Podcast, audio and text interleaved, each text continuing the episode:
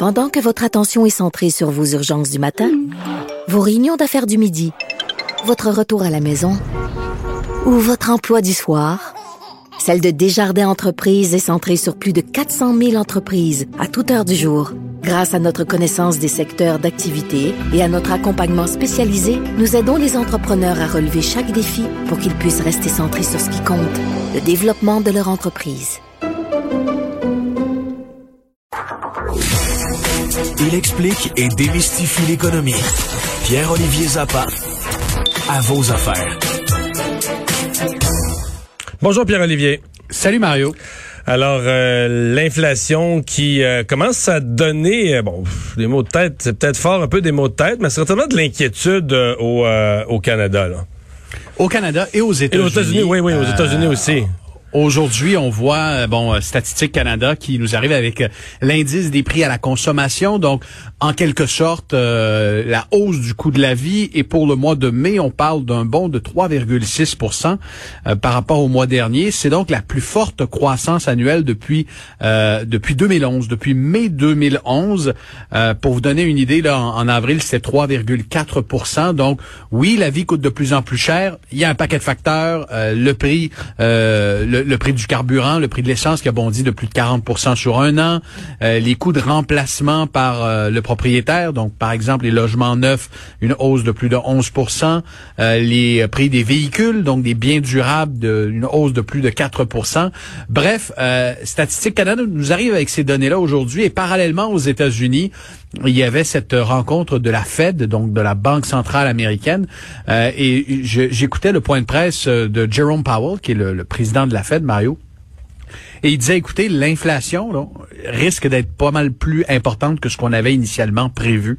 Et ça risque de forcer les banques centrales à accélérer la hausse des taux d'intérêt.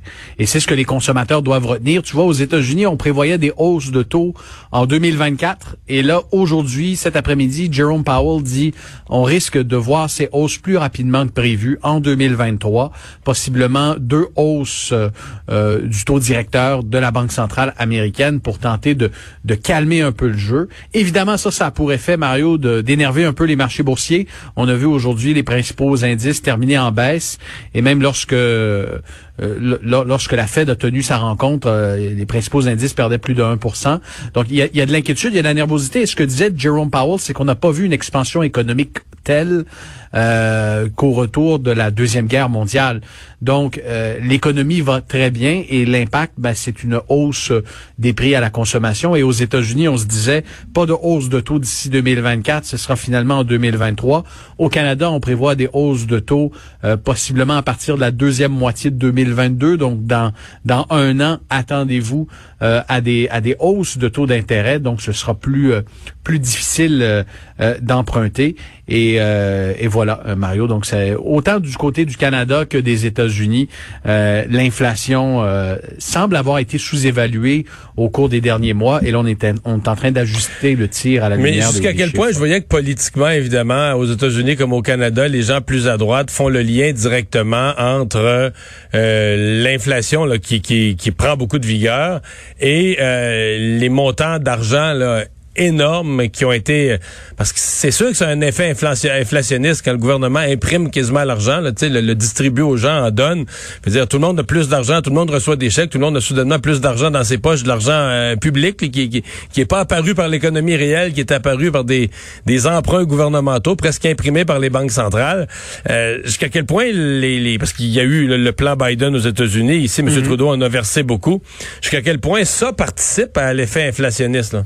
Ben justement, les banques centrales se sont mis à acheter de la dette de façon euh, incroyable, c'est du jamais vu. Tu as les gouvernements qui ont non seulement euh, donné de l'argent euh, aux citoyens, mais qui ont aussi octroyé des centaines de milliards de dollars de prêts aux entreprises. Donc les entreprises ont eu accès à des liquidités encore là comme on n'en a jamais vu. évidemment, qu'est-ce qui se passe quand les quand les gens et les entreprises ont de l'argent dans leur poche? Ben ils, dépensent et, et lorsqu'ils dépensent et qu'ils et qu'ils et qu'ils achètent et qui font tourner l'économie, euh, ben ça pourrait faire d'augmenter, d'augmenter, d'exercer une pression à la hausse sur les prix euh, à la consommation. Donc, euh, est-ce que les banques centrales en ont trop fait? Est-ce que les gouvernements en ont trop fait? Éventuellement, bon, la question se pose aujourd'hui, mais dans le post-mortem de cette crise, il y aura des leçons à tirer et on verra jusqu'où l'inflation va va augmenter. Tu sais, je parle parfois à certains banquiers qui ont des scénarios très pessimiste, Mario, où, certains voient l'inflation à, à 6 d'ici un an.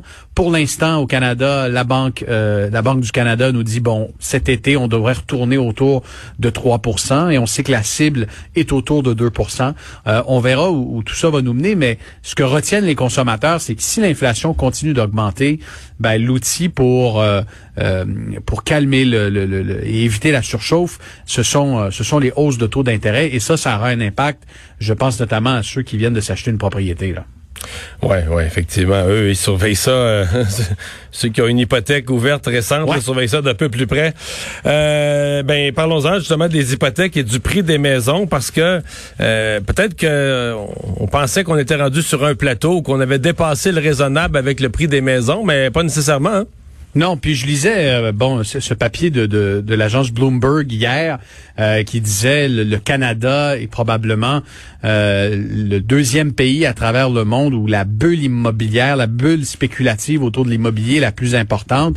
Euh, et, parallèlement à ça, en avril, il y a eu une légère baisse quand même euh, de, de 7% des ventes de maisons au Canada. Donc, on se disait, est-ce qu'on atteint un plateau? Est-ce qu'on atteint un sommet? Ben, euh, aujourd'hui, euh, l'Association canadienne de l'immeuble a rafraîchi ses prévisions pour l'année en cours. Et Mario, semble-t-il qu'on on est loin d'être au sommet. le prix des les maisons risquent d'augmenter encore de 20% cette année.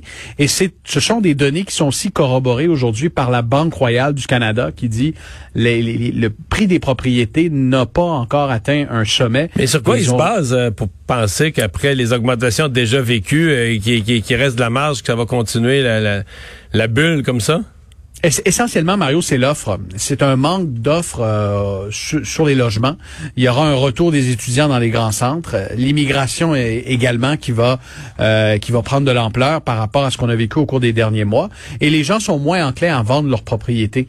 Euh, donc, ce cocktail-là, ce, déséquilibre entre l'offre et la demande, semble-t-il, va se maintenir encore au moins pour pour un an.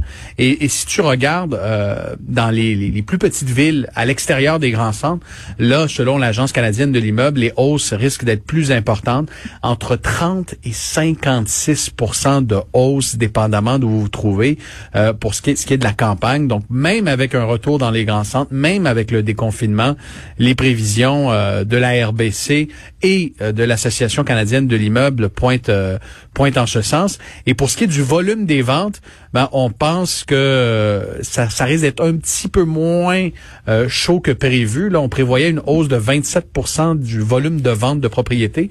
On a ramené ce chiffre-là à 24 Mais qui dit moins de ventes dit aussi souvent moins d'offres sur le marché. Et on en revient à mhm. ça, Mario. Ça semble être vraiment le gros problème en ce moment sur le marché, le marché immobilier. Et ça risque d'animer les débats pour la, prochaine campagne municipale. Les candidats n'auront pas le choix d'exposer ouais, leur plan. à la propriété, là, qui euh, devient. C'est bien beau les, les, les, les, les logements sociaux, Mario, mais le logement abordable pour les familles de la classe moyenne avec deux enfants, s'acheter une première propriété euh, dans les grands centres, euh, ça risque d'être euh, d'être vraiment pas évident au cours de la prochaine année. Merci Pierre-Olivier. Il n'y a pas de quoi. Au revoir.